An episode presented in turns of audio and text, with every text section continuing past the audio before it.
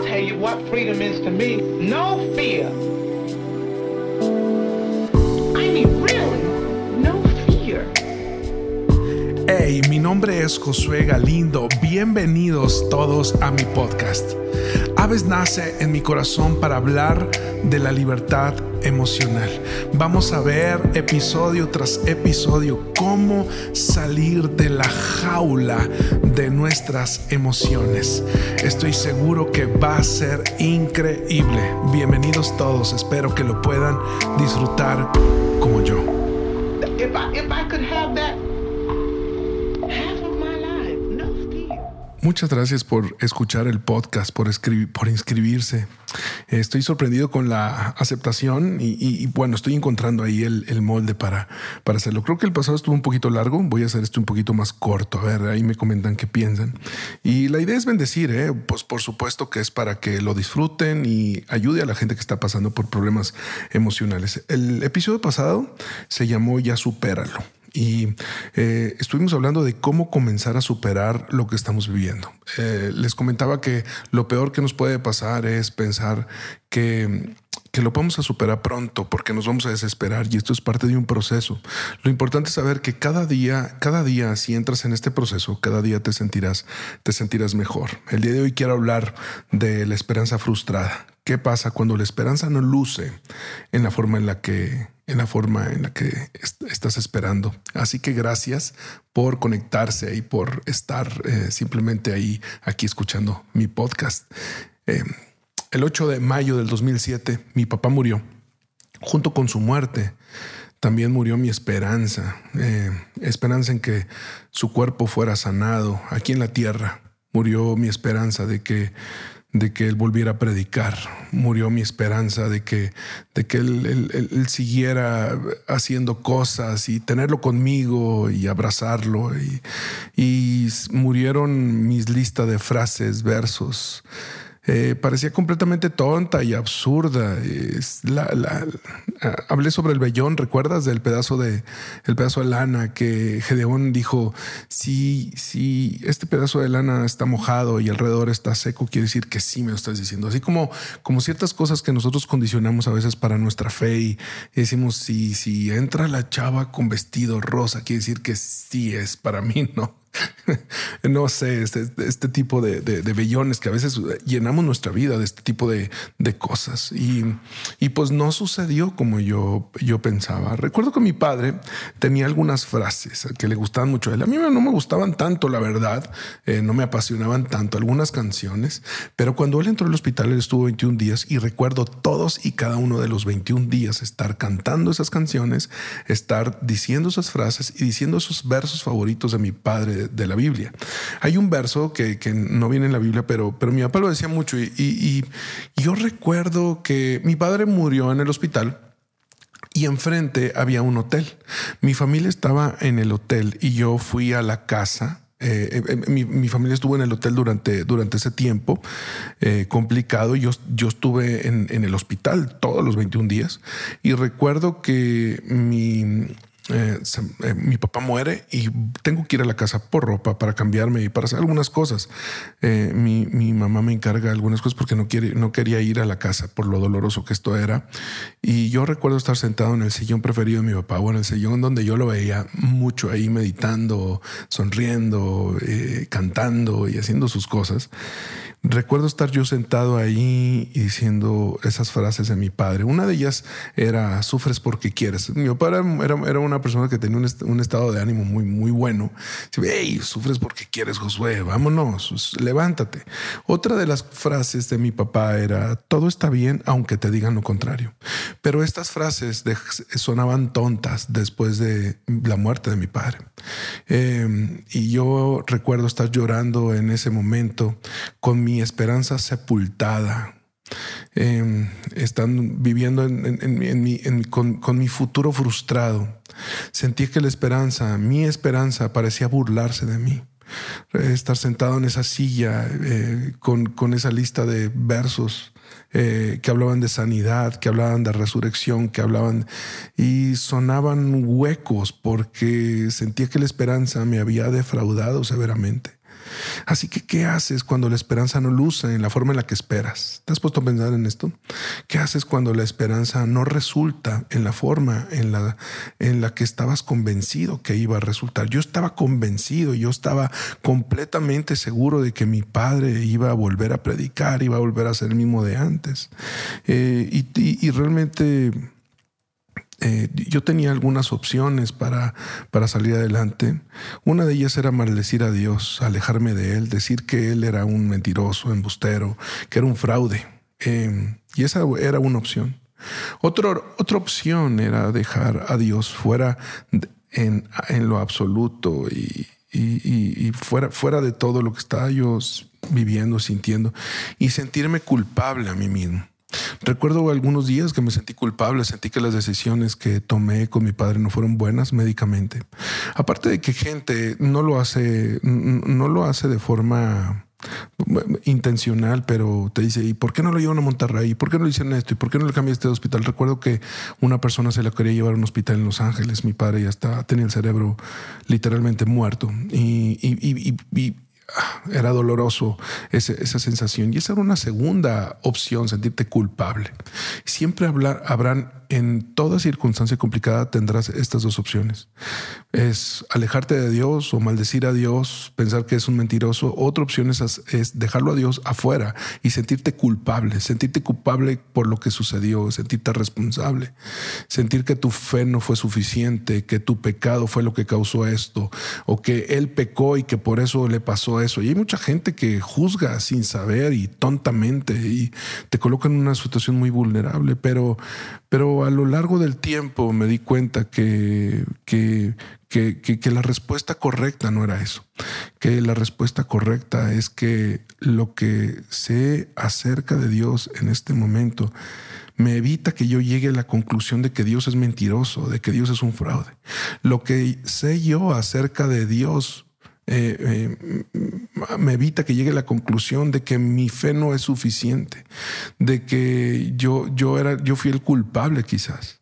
Lo que yo sé acerca de Dios es que Él, él es bueno y su misericordia es para siempre. Tuve que aceptar algo que es elemental para que tú, eh, nuestra esperanza sea saludable.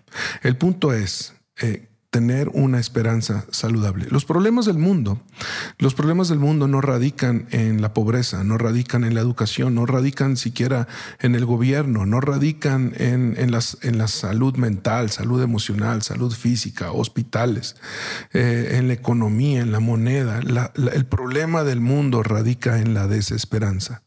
El mayor enemigo del ser humano no es la pobreza, sino la desesperanza. La desesperanza te mata en vida, la desesperanza hace que tú seas un zombie.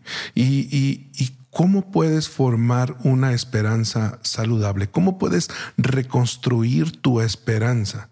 Aceptando la soberanía de Dios. Saber que la historia no ha terminado, aunque no estemos en la tierra, no ha terminado, que solamente estaremos una temporada de tiempo aquí, una temporada de años quizá aquí, pero que, que nos espera toda una eternidad eh, en el cielo y saber que hay soberanía de Dios, aceptarla y, y, que el amor de Dios sea lo suficiente en nuestro corazón. Sé que esto es complicado, pero es la mejor forma de tener una, una expectativa saludable, ¿no? Eh, ¿Qué queda cuando la esperanza no luce en la forma en la que pensamos? Lo que queda, amigos, les voy a decir que queda. Queda un gran misterio, un enorme hueco, queda una tonelada de preguntas sin contestar. Queda bastantes expectativas sepultadas. Yo no puedo sentarme aquí y hablarte en este podcast que tengo respuestas para tus preguntas, porque la respuesta a todas mis preguntas sobre por qué murió mi papá es no lo sé. No lo sé. Pero lo que sí te puedo decir es que para poder reconstruir mi esperanza, tengo que aceptar la realidad, aceptar la soberanía de Dios, aceptar el amor de Dios y saber que la vida sigue adelante. Así que tomo, yo no sé por qué murió mi papá. Eh, yo no sé por qué pasó lo que pasó. Yo no sé por qué a mi hermana le pasó esto. y, sabes algo, a mi hermana la semana pasada la volvieron a operar. La volvieron a operar, me llaman en la madrugada, la llevan al doctor, ya no, ya no dejaron salir de ahí. Y mi hermana la operaron de dos quistes. Uno de sus quistes era muy grande, medía casi 8 centímetros, otro 5 centímetros. Y hubo, esto es complicado porque eh, una persona que por como, mi hermana está anticoagulada, y para los que no sepan qué es esto, es básicamente algo en la sangre, le dan un medicamento que elimina una parte o atonta una parte de la sangre que evita que la sangre se coagule y cicatrice. Eh, y, mi hermana está anticoagulada y eso es un riesgo porque puede morir en, el quirófano desangrada, sin, no, no, cicatriza pronto, se puede sangrar internamente. Entonces, eh, un, muy buen amigo, uno de mis mejores amigos, resultó ser compatible con mi hermana. Eh, se llama Quique, le dicen cracks. ¿Saben qué? Vayan a su podcast. Tiene un podcast padre, es comercial, ¿no? Vayan, se llama Caramelos. Vayan y búsquenlo y les va a gustar y mi amigo le donó plaquetas a mi hermana. Estuvo tres horas donando plaquetas con unas máquinas conectadas y mi hermana salió bien de la operación. Pero de nuevo, eso golpea un poco, un poco tu esperanza. Y es la pregunta es por qué sucede. Me llegan mensajes por qué si tu hermana es tan buena, por qué sucede lo que sucede. No lo sé, pero acepto la soberanía de Dios pase lo que pase. Esa es la mejor forma de edificar una y otra vez tu esperanza. Así que tomo todo lo que sé, tomo todo lo que no sé y lo pongo en el sartén y lo pongo en la hornilla frontal de mi mente y decido que nada de lo que está en ese sartén va a determinar mi confianza en Dios. Nada de lo que esté en ese sartén, ni lo que sé, ni lo que no sé, va a determinar mi fe. Dios sigue siendo bueno, pase lo que pase. Y esa es la mejor forma de tener esperanza, de construir una nueva esperanza. Cuando no sabes qué hacer con los misterios que no tienen sentido, cuando no tienes respuestas en tu vida, debes reconstruir tu esperanza. No puedes andar en la vida sin esperanza. Em, Así que estoy reconstruyendo constantemente yo mi esperanza, porque hay muchas cosas en la vida que no van a funcionar, ¿sabes? Hay negocios que no van a funcionar, hay relaciones que no van a funcionar, hay, hay gente que amamos que va a morir, que va a partir a la presencia de Dios. ¿Por qué? Porque esto no es el cielo, señoras y señores, esto es la tierra y el mundo está caído. Y muchos dirían, ¿y por qué? ¿Y por qué no, no se puede hacer nada? ¿Por qué Dios no hace nada para arreglar esto? Porque para que Dios arregle este mundo tendría que deshacerse de ti y de mí. Así que eh, tenemos que cambiar nuestra esperanza. y yo comencé y te quiero hablar ahora de, una forma muy técnica. Sacar versos de mi vida, sacar canciones, borré canciones de, que, a mi papá le gustaban, quizás en un tiempo los podía bajar eh, otra vez, pero en ese momento me hacían daño, me, golpeaban mi esperanza. Esas frases decidí hacerlas a un lado, eh, decidí mucho. Yo leí una porción de un documento de Joel Austin donde eh, Joel Austin es un predicador muy, muy famoso, donde decía que él se puso los zapatos de su padre y que predicó durante un buen tiempo, ¿saben que Yo no podía siquiera hablar con un saco de mi padre puesto. ¿Por qué? Porque golpeaba mi esperanza. Yo tuve que hacer un lado todo eso, hacer un lado la ropa de mi padre, los tirantes de mi padre, hacer un lado todo lo que me, me lastimaba mi esperanza y volver a rellenar esa parte de mi vida y construir, reconstruir, reconstruir esperanza. Así que necesitas canciones nuevas, versos nuevos. Quiero leerte un verso que, que, yo, que yo cambié por un verso de sanidad. En 1 Corintios 15, 43 dice, nuestros cuerpos son enterrados en deshonra, pero serán resucitados en gloria. Son enterrados en debilidad, pero serán resucitados en fuerza. Así que cuando, te digo algo, cuando yo me fui al cementerio de mi padre, ahora sigo yendo porque limpiamos y hacemos algunas cosas, pero cuando vuelvo a ir, eh, eh, eh, yo digo, tu cuerpo viejo fue enterrado en deshonra, pero resucitarás en gloria. Tu cuerpo fue enterrado en debilidad, pero será resucitado con fuerza. Y esto reconstruyó, reconstruyó, ha provocado que mi esperanza vuelva a robustecerse para la vida y estar expectante de lo que voy a emprender en un futuro. Puede ser que estás en el lugar donde yo estuve por muchos años. Tal vez no tengas esperanza, pero te recomiendo que consigas esperanza. Reconstruye tu esperanza. ¿Sabes algo? Nadie es responsable de tu esperanza. Nadie es responsable, nadie es más responsable de tu esperanza más que tú mismo. Quizás estás en un sitio en donde estás atravesando problemas muy difíciles, situaciones en las que te están poniendo de rodillas una y otra vez. Algunos días piensas que ya no la vida ya no tiene sentido, que ya no hay esperanza. Te ruego con todo mi corazón te lo pido, con todo lo que soy que seas audaz en tu fe. Llénala con versículos, con frases y canciones que puedan reconstruir tu esperanza. Necesitas eso. Y número dos, necesitas el coraje de creer que Dios está trabajando en tu futuro. ¿Por qué necesitamos el coraje? Porque nada de lo que estamos viviendo puede funcionar sin el coraje de salir adelante, sin la fuerza de salir adelante.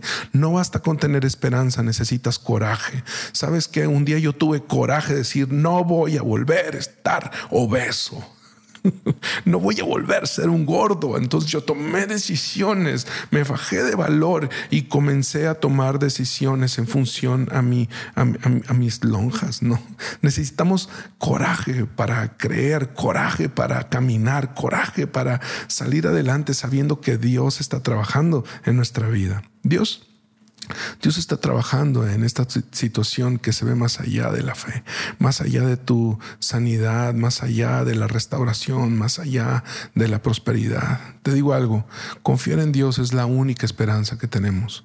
Necesitamos ir más allá de nuestros límites. Em, una de las... Quiero, quiero, quiero terminar platicándote algo. De nuevo está durando bastante, ¿no? A ver, espero que les esté gustando y me comentan, ¿no? Que les esté bendiciendo esto. Una de las series de televisión eh, con mayor suspenso hace como unos, hace como unos 14, 13 años. Era una serie que se llama Prison Break. No sé si alguien de mi, de mi generación la vio. Es, una, eh, fue una serie americana de un, de un personaje llamado David Schofield, que su hermano había entrado a la cárcel de forma injusta. Y la trama se desarrolla por medio de que David Schofield se, se tatúa los planos de la cárcel, era un ingeniero civil y él se inculpa de algo para entrar a la cárcel y ayudar a su hermano desde adentro de la cárcel para que no lo maten porque lo iban a ejecutar. Y entonces era un suspenso terrible. Cada, cada final de la serie. No me, no me gustan los comerciales, me chocan los comerciales. Entonces conseguí un DVD con toda la, con, toda la primera temporada y entonces eh, eh, lo estaba viendo con mi, con mi esposa. No dormíamos viendo. Entonces terminaba y yo me acababa las uñas diciendo, ¿qué, qué, pasa? Lo van a matar. Eh, cuando todo se ponía tenso, recuerdo haber pensado que terminé el DVD y digo, ya está en Panamá. Se fue, los mudaron a la cárcel de Panamá y seguía súper tenso. ¿Y cómo lo logrará? ¿Cómo lo va a hacer? Entonces oí una voz dentro de mi mente que me recuerda, Josué, hay más temporadas de esto, solo adquiere los nuevos DVDs. ¿Sabes? La tensión de la vida disminuye cuando sabemos que no es el final de la historia. Cuando sabemos que la vida sigue y tenemos que aprender a construirla con amor, tenemos que construirla con coraje y tenemos que construirla con esperanza. Tienes que reconstruir tu esperanza. Tienes que reconstruir tu esperanza. ¿Sabes algo? Em, la diferencia entre padecer con esperanza y sin esperanza hace la diferencia. Créeme, la diferencia entre padecer con esperanza y sin esperanza hace la diferencia. Te digo algo, busca recuperar tu esperanza. El episodio de la semana que entra voy a hablar acerca del primer proceso, la primera parte del proceso en la, eh, van a ser cinco, cinco procesos para salir adelante de depresión, cinco procesos para salir adelante de situaciones emocionales complicadas. De nuevo te digo, no te lo estoy hablando ni como doctor, ni como psicólogo, ni como psiquiatra, sino como una persona que pasó por esto y esto me ayudó y simplemente quiero proporcionártelo para que te ayude. Y quiero ah, decirte que, que la, vida, la vida es mucho más hermosa de la que a veces pensamos. Solo necesitamos construir con esperanza. ¿Saben algo? Los amo.